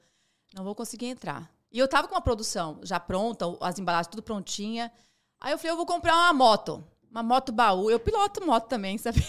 Carteira Meu AB. Deus. É. Meu marido, você não vai andar de moto, não. Eu falei, tudo bem. Peguei meu funcionário que trabalhava na pousada até duas horas da tarde, porque a, funcionária, a pousada ela é oito, oito horas o turno. Tá. Agora é 12 por 36. Ele trabalhava até duas horas da tarde. Eu falei, meu filho, das duas em diante você vai fazer produto, entrega pra mim. Eu te pago extra. E ele aceitou. Compramos Boa. uma moto baúzinha e ele começou a atender esses clientes. Então, eu treinei o que... O que, que eu treinei? O seguinte.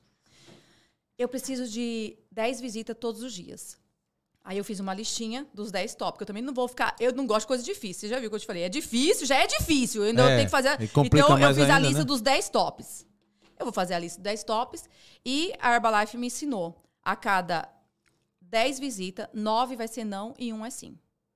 Isso é Caraca. matemático. Se você fizer 10 visitas, você conversar com 10 pessoas estranhas todos os dias falando do seu negócio, 9 vai dizer não e 1 vai dizer sim.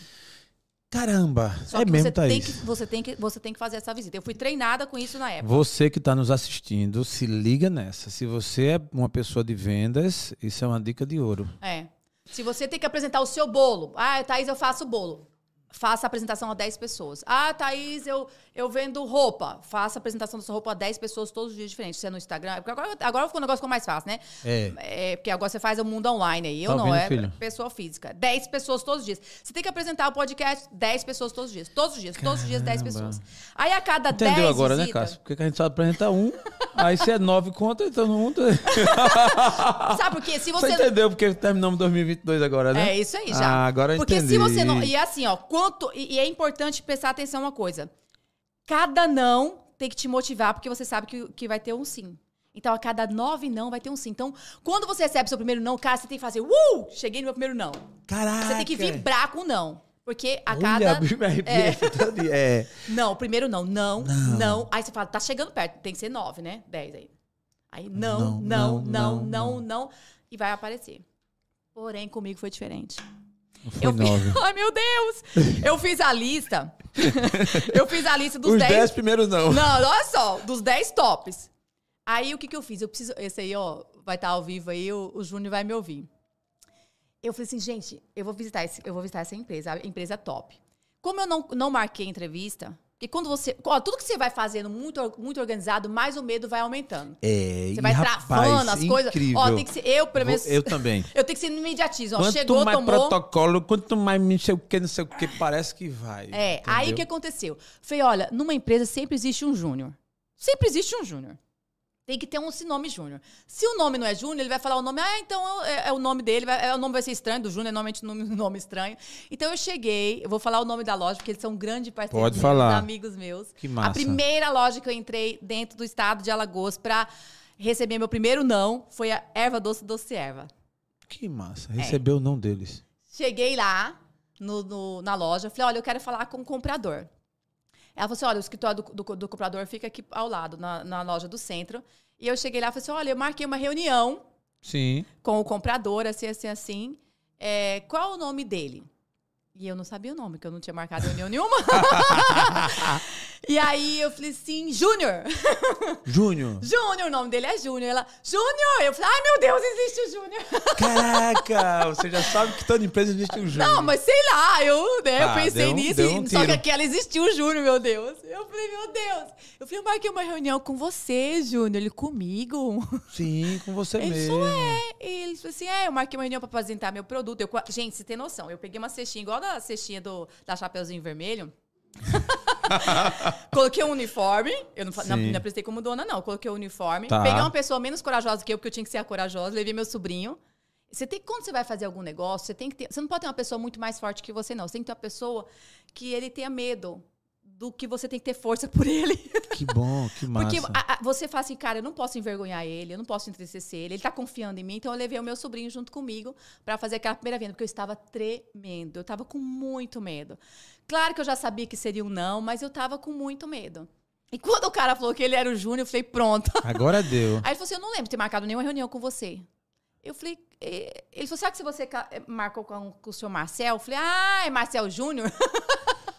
Ele falou, Marcel Dono. Eu, ai, meu Deus. Eu, Ele mesmo, eu acho que foi esse nome, porque eu não sei, falou Júnior, falou Marcel, ó, o nome mais esquisito ainda. Não falei que todo Júnior tem o nome Marcel, É, esquisito, é. né? Ele falou, bom, mas você marcou, eu falei, não, na realidade, o que, que você quer? Pronto, Falei, pronto, é isso que eu queria que o cara falasse. Eu quero que ele prove o meu produto. Ele falou assim, tá, deixa eu provar. Ele provou. Ele falou, gostei. Achei bom. Mas olha, é o homem que tem que gostar. Quando fala, olha, quando um funcionário fala é o homem, é porque o homem é o homem mesmo. Entendi. O homem é, é- o homem é bravo. Entendi. Falei, o homem é, o- é o seu Marcel? Ele falou, é. É. Falei, então tá. Ele falou, se ele gostar, ele te chama. Se ele não gostar, ele não te chama. Eu já falei, bom, eu não recebi nenhum não, nenhum sim. Boa. Eu fiquei Até ali, aí, na boa. E ali, quando eu tava saindo dali, o meu telefone tocou. Marcel. Marcel, ô, ô, vem. Eu falei, como? É, é, traz, traz aqui mim, pra gente provar, pra gente conhecer, conhecer seu produto. Eu, eu gosto de dar oportunidade às pessoas de Alagoas. Que massa, Aí eu entrei dentro da sala dele e, e ele provou meu produto e falou assim: Você atende quatro lojas? Eu falei: Não, moço. É meu primeiro Entendeu? não. E o homem me fala quatro sim. Ele falou: Então atenda as quatro lojas pra mim. Eu saí dali e falei: Meu Deus, era o primeiro não. E, por isso que eu falei: Comigo foi diferente naquele momento. Eu tava Ah, preparada tá, pros 10, entendi. mas chegou meu primeiro não e foi quatro sim. E eu desmotivei. Falei, não, se eu tô nos quatro, nos quatro sim, eu tenho que ir pra onde? Naquele exato momento eu Caramba, corri. tu tinha crédito pra levar não pra caramba aí, né? É, é. Seriam quatro vezes nove, né? É, Não pra é. cobrir esses cinco Pra que você cobrir. recebeu. Era, eu tinha que mais fazer, eu tinha que fazer mais quatro dias de visita aí, né, Pra receber meus 10 não, né? Porque É, por dia, por dia, por dia tá, são tá. 10 não pra um sim. Não era essa caixa bonitinha como é Não, hoje, né? é na cestinha da na Chapeuzinho. Vermelho. Olha, gente, como é hoje, viu? Aqui, ó, caixinha, você tá todo bonitinho. Eu peguei aqui a inhame, aqui é a macaxeira, Isso. aqui é a batata. E agora a aqui farofa, que a gente farofa. desenvolveu também. A farofa também, tudo com selo, tudo registrado, tudo direitinho, tudo, Tudo organi- certinho. Tudo organizado. Então, Thaís... Sabe o que, tu- que eu fiz? Sim. Eu fui atrás do melhor concorrente dele. Naquele imediato momento, se eu botar nas quatro lojas, tem que ter- você tem que ter uma referência de alguém. Se você É. tá com alguém que é bom, alguém vai querer copiar ele, ninguém fica pra baixo. Então você tem que ser rápido. É lógico. Eu fui direto ao Mundo Verde. Eita, que Cheguei lá, onda, conversei velho. com o Luciano, que eu nunca tinha visto na vida, não chamei ele de Júnior, porque eu já fui logo falando, né? Já chegou mais corajosinha, né? É, tem que, Chegou mais tem que corajosa. marcar reunião, não tem que marcar reunião, o homem já tá aqui na loja, sentei com ele e falei, olha, já estou em quatro, sem ter vendido um produto para erva doce, viu? Tá. O cara só falou que eu, poderia, que eu teria que atender as quatro lojas. Ele falou assim, olha, eu estou nas quatro lojas da erva doce, doce e erva. Mas você não pode ficar de fora. Você vai querer ficar de fora ou... Que você vai, pode ficar? Você vai querer ficar de fora ou você vai comprar também? Ele falou, não, pode colocar nas minhas outras lojas. Então eu saí dali com sete lojas. Rapaz. Meus 10 não, é, virou 7 sim. Eu voltei pra casa Quanto feliz é? ou, sou- ou chorando? Rapaz, é chorando de alegria, só se for, Que né? de alegria, desespero. Eita. Desespero, eu não tinha boleto, eu não tinha nota fiscal. Não era pra me vender o meu produto através de uma distribuidora. Eu não tinha logística, eu não tinha boleto, eu não tinha nota fiscal, não tinha nada. E eu falei que em três dias eu entregaria tudo. Meu Deus. É, Até hoje a minha realmente- empresa entrega em três dias úteis. Os meus Caramba. produtos. Sabe o que eu fiz? Eu contratei naquele mesmo dia uma empresa que montou um sistema pra mim em menos de 24 horas, que comigo ou vai ou racha, né? Em menos de 24 horas ela montou, eu consegui cadastrar o banco dentro do negócio, emiti meu primeiro boleto, minha nota fiscal no terceiro dia, eu estava fazendo a entrega das sete lojas. E eu tremia.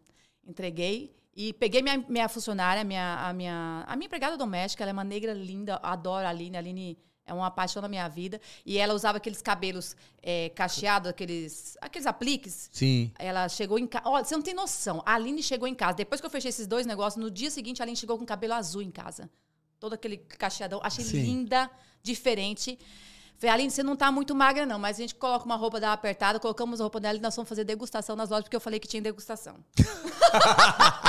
e Tava ela- você e a Aline. e, é, e como ela tava ali vendo todo o meu processo, experimentava meu produto, aquela coisa toda, Sim, ela falou, sim. então, Thaís, eu vou fazer, eu, eu amo, eu amo isso, e vamos fazer degustação. A gente fez degustação, e daí a gente foi pra 33 lojas. Foi quando eu falei pra você, eu desisti porque eu vi o conforto. Quando eu vi o conforto, eu falei, tô desistindo desse negócio. Batata doce, banda e macaxeira. Eu desisto, dá barulhinho bom. E eu não, não tinha coragem de falar pro Vitor que eu tinha desistido da empresa, porque estava muito difícil. Eu estava com o quê? 33 lojas? Feito o sistema, mas era muito cansativo. É fila, é gente, é cansativo o negócio. E aí eu falei para ele, desisto. Ele falou, tá bom. Quando ele falou, tá bom, eu falei, não acredito. Ele não questionou, ele não falou nada. Ele falou assim, volta pra hotelaria. Tá bom, você desistiu, tá bom. E eu falei, poxa vida, ele me apoiou numa coisa que eu pensei que ele poderia falar. Cara, você investiu, gastou dinheiro. Sabe aquela coisa que a gente vai sim, falar, sim. né? A gente tem medo da, da, do fracasso. É a dor é, do fracasso. E você pensava dele numa reação e ele teve é. outra, né? Aí eu, a minha irmã, que também trabalhava na hotelaria, é, pediu conta da hotelaria e foi trabalhar comigo. Hoje é minha gerente de produção. Eu liguei para minha irmã, Talita, e ela disse assim: eu falei, liguei, Talita, eu desisto do Barulhinho Bom. Segunda-feira a gente vai demitir todo mundo. Ela falou, tá bom. Ela falou, não tá bom, com tanta facilidade que eu falei, meu Deus, só eu que tava guerreando nesse negócio. Eita. Aí eu falei, Vitor, eu faço o que ele falou, você fala para as lojas que a gente não, que não deu certo para desenvolver e pronto, todo mundo vai entender. É uma empresa que tem um ano, todo mundo entende. Aí eu falei, avisa os funcionários, tinha cinco funcionárias. Falou, tá bom, tá desistido, tá desistido. Tá, todo mundo desistiu. Tá bom, segunda-feira fecha a empresa. Quando foi umas cinco e meia da tarde, eu senti um calor, assim, em mim. E eu disse assim, papai do céu, o senhor quer falar comigo, né? Eu acho assim, eu pensei naquele momento de um ano de barulhinho bom, com três produtos, eu falei assim, o que que eu fui mexer com essa empresa? Eu fui gananciosa, eu fui usurenta, sei lá, não era para virar uma empresa, só para fazer um do meu esposo. Tô com um hotel agora para abrir, aquela coisa toda. Eu fui, foi ganância. Eu falei, tudo bem, eu vou para a igreja hoje e Deus vai falar que foi ganância, eu vou apanhar, né? E que tá certo que, que eu merecia. Porque para começar barulhinho bom, ali no início, você pensa que a gente tinha dinheiro, não, eu vendi um bug BRM11 meu para investir, para fazer as embalagens que, que na época Sim. era. Então, aí eu fui, consegui. Mas aí, quando eu cheguei no culto, naquele dia que eu cheguei no culto, a palavra foi a, o primeiro milagre do Senhor Jesus. Aí eu falei, ótimo. Primeiro milagre do Senhor Jesus, eu conheço a palavra, Deus diz assim que ele transformou água em vinho. Eu falei, Deus, seja claro comigo, porque eu não vendo água e nem vinho.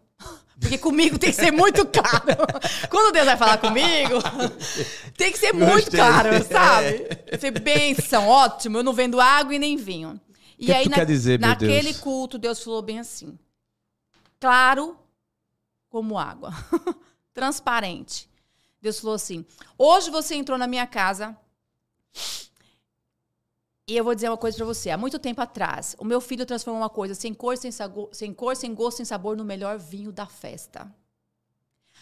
E você veio aqui para saber uma resposta. A partir de hoje, e apontou bem assim: a partir de hoje, eu entro no seu negócio e no seu produto, eu vou dar cor, gosto e sabor. Aquilo foi um impacto para mim tão forte na minha vida, porque assim, eu falei, como é que é eu aqui para desistir? Quem é minha cabeça? Dentro da minha casa, dentro da minha casa, a hierarquia é meu esposo. Então, ele é o cabeça do meu lar, né? Então, o meu cabeça tinha dito que era podia desistir. A minha irmã, que é a gerente de produção, podia desistir. Os funcionários, todo mundo. Eu tinha desistido. E Cristo, o Senhor Jesus agora, na, na onisciência, onipotência de Deus, ouvir o meu clamor dizer que ele agora está no meu negócio? Eu falei, como é que é? O senhor está no meu negócio e no meu produto da cor, gosto, sabor? Eu falei, cara, agora, agora eu voltei. Então eu voltei com aquela força tão grande, tão grande, que eu fui parar naquele culto, eu fui direto para a emergência da Unimed.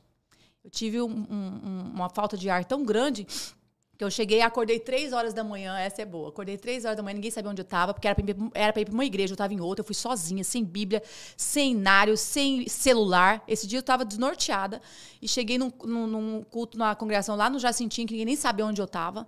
E aí acordei três horas da manhã, acordei e vi assim, eu estava no hospital, que eu não sei nem como que eu cheguei. Eu, eu, lembro, eu lembro de estar tá indo com o carro, mas eu não lembro quando eu desci do carro, nada. A médica bateu na minha perna e falou assim: mulher, que estresse é esse que você fez contração pulmonar? De tanto estresse que eu passei. Aí eu virei assim do lado, assim, a minha irmã. Falei, Thalita, Deus falou que tá no nosso negócio, que vai dar cor, gosto. Ela falou, pelo amor de Deus, dá mais remédio pra essa menina aí que... Tá pela... doida. Tá doida. Porque já tava tudo certo, que segunda-feira já era, a gente já tinha encerrado a fábrica. Eu dormi mais dois dias. Quando eu acordei, eu acordei determinada que Deus estava no meu negócio. E virou, que era três sabores, o que era uma embalagem super simples. Inclusive tem ela no meu Instagram, que é arroba barulhinho bom chips. E a gente mudou totalmente. De, de três foi para 16 em a granel, mais, mais quatro em saborizado. Criamos farofa e fui indo, fui indo e decolei mesmo. E hoje o meu produto, é, mudei minha embalagem, antes era escrito assim, ó. É, ah, essa já é a nova. Já tem uma atualizada. Deixa eu hum. ver se eu tenho uma aqui que não está escrita ainda. Cor, cor, gosto, sabor. Aqui. Essa a gente já, já mudou. Ah, aqui, ó. Era assim, ó. não basta ser saudável, tem que ser gostoso. E do outro lado não tinha nada. Aí eu peguei o não basta ser saudável, tem que ser gostoso, coloquei do outro lado, que era o que Certo. eu falava, e coloquei a profecia na frente, cor, gosto, sabor. Isso não faz eu mais desistir, porque o senhor está no meu negócio. Vou dizer para você, me ofereceram dinheiro para entrar no meu negócio? Sim. Eu disse não. Porque quem está no negócio é Deus, eu só sou administradora. Então, quando você tem Deus no seu negócio, no, no norte da sua vida, que você tem certeza que Ele está ali, olha, pode vir o que vier. Na- eu- falo assim, nem que seja no último segundo do segundo tempo, no apito do, do Messi lá para fazer o gol, ele, Deus faz por você. Porque assim, não é mais o meu trabalho. É Deus fazendo e eu executando o que ele está ali na frente, como comissão de frente. E a Barulhinho Bom vai estar em Alagoas, como ela já está. Estou agora na Maceió Distribuidora, que estou no terceiro mês da minha distribuição. Aquela empresa que não queria, agora estou na, na- no Grupo Asa Branca, a maior distribuidora dentro do estado de Alagoas. Top, conheço. Estou na JR em Recife, tô, é meu segundo mês na JR em Recife, em Pernambuco. Estou indo para Aracaju agora, certo? Fiz a minha primeira exportação para os Estados Unidos através da CNA, que é a Câmara de Negócios Internacionais de Alagoas, que eu aconselho também as pessoas buscarem. Estamos montando a nossa primeira Brainstorm na, na Amazon, né, que vai começar a venda pela Amazon.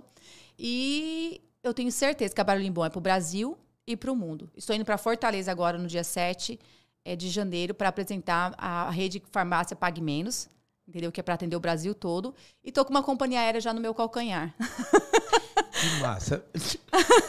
É isso. E isso é Deus no meu negócio. Então, até o primeiro ano tinha a Thaís o esforço. Tem que ter o seu esforço. Mas quando Deus entra no seu negócio e você tem a obediência de ouvir e de estar ali persistente. Então, tudo que eu vou fazer é, é Deus, é isso. Deus posso. Claro que você tem que ter ousadia, você tem que ter determinação, você tem que ter fazer o seu melhor na condição que você tem. Você tem que fazer tudo. É isso. Muito bom. E aí, tá preparado para romper barreiras? Vamos embora. Thaís, é, o seu. Esse episódio está muito legal. O seu projeto, ele sem comentários, né? Di- Dispensa comentário. Eu vou deixar você comer um pouquinho do meu, do Opa, meu barulho do seu. É, entendeu? Eu podia não deixar, mas é. É, ó, ó, ó. é boa. Isso aqui é o barulhinho bom, né? O que é que eu vou fazer? Um erro de fábrica, hein? Um erro de fábrica. Caramba, olha aqui. Agora é com casca e é, é adocicado natural. Foi um erro de fábrica. Um erro de fábrica. Caramba, velho. Isso aqui tem um sentido, inclusive, da saciedade, né? Sim. Pra que você, quem gosta de comer muito, a canela, pelo menos assim foi Também. ensinado. Ela Também. acelera o metabolismo. Vamos lá. Macaxeira, ela ajuda pra você nas fibras. A banana, ele é um antidepressivo natural. O inhame é o elixir da parte sexual. Opa! Irmãozinho, você. A tá- batata doce é pra musculatura. Músculos, né? Hum. E é isso aí. A gente fez um produto que é 100% natural de raízes brasileiras e frutas brasileiras. Eu vou guardar logo esse de Ah, o inhame? Os outros eu posso até oferecer aí a plateia que tá aqui. Agora o inhame não. O inhame é comigo. É, o inhame realmente, ele, ele É mexe mesmo? mesmo? com essa parte hormonal aí. Caraca! Tanto pra mulheres quanto pra homens, viu? o Yami eu vou levar aqui. Thaís, eu vou fazer um acordo com você, um acordo bem legal. É, esse episódio tá tão bom que eu preciso, né? É, Thaís, chegou o Vitor? Chegou o Vitor, É, já Chegou o? Vitor, entra aí, Vitor, muito bom. Deixa eu te dizer, eu vou dividir ele em dois capítulos. Olha, Porque você tem a rota tenho. da mulher. Sou embaixadora na Rota Mulher embaixadora Empreendedora. da, da Rota Mulher Empreendedora, que você volta e eu quero ver se a gente ainda 2022. A gente vai fazer à noite esse episódio Aham. com você, falando sobre a Rota 2022 e tal. E a gente vai dar por encerrado agora, com até com gostinho de quero mais. Isso aqui é o bom, né? O barulhinho bom vai deixar isso aí, porque a gente tem aí um compromisso com o estúdio, mas já registrando a nossa satisfação, a nossa alegria em recebê-la aqui. Eu não tenho dúvida que esse- essa temática da inspiração para todos nós, especialmente para as mulheres, é inevitável, acontecerá a partir de quem assistiu e de quem vai assistir. Já está na nossa plataforma do TheCast. E a gente volta com o capítulo 2, falando sobre a Thaís Borges, falando sobre a rota empreendedora Isso. com as mulheres, tá certo? A gente quer só deixar agora um espaço para você dar os seus agradecimentos, suas considerações finais, por favor, de tanta felicidade que eu estou. Já, já. Opa. Já agora, hein? Já- ela já batizou, É, viu? obrigada aí por, por me receber, poder passar um pouquinho de inspiração para outras mulheres e também para homens, né? Sim. Porque foi através do meu esposo que é empreendedor que eu sou, Boa. eu como disse, ele é empreendedor e eu sou o trator. Mas o que eu digo para cada um de vocês, independente de mulher ou homem, jovem que queira entrar aí no mundo do empreendedorismo, primeiro você tem que sonhar. O sonho, ele, ele te motiva a você ver aquilo que é até irreal para você. Então, sonhe. Mas, por favor, acorde. Não tem como você ficar no sonho. Você tem que acordar, né? Quando você acordar, você vai ver os horizontes. Você vai fazer os networks, vai olhar as coisas, as possibilidades e as impossibilidades. Foca no que é fácil e possível, porque os impossíveis e difíceis já vai ter. Então, foca no que é fácil, que você consegue fazer e do que é possível. E, e faça, porque senão se você ficar só no, no, impossível ali, você já nem, nem destrava. Nem decola. Não nem destrava, destrava, né? É. Então, sonhe, acorde e, e comece na condição que você tem. Faça aqui. Ah, mas o meu pacote é esse. Faça esse. Ah, mas minha embalagem é. Faça essa. Ah, mas meu. É isso que você tem. Comece. Faça o seu melhor na condição que você tem. E quando você tiver condições melhores, você pode fazer melhor ainda. É isso aí. Muito bom, Thaís. Muito agradecido. É a você que nos segue, nos acompanha, nossos agradecimentos. E logo, logo, Thaís Borges de volta aqui falando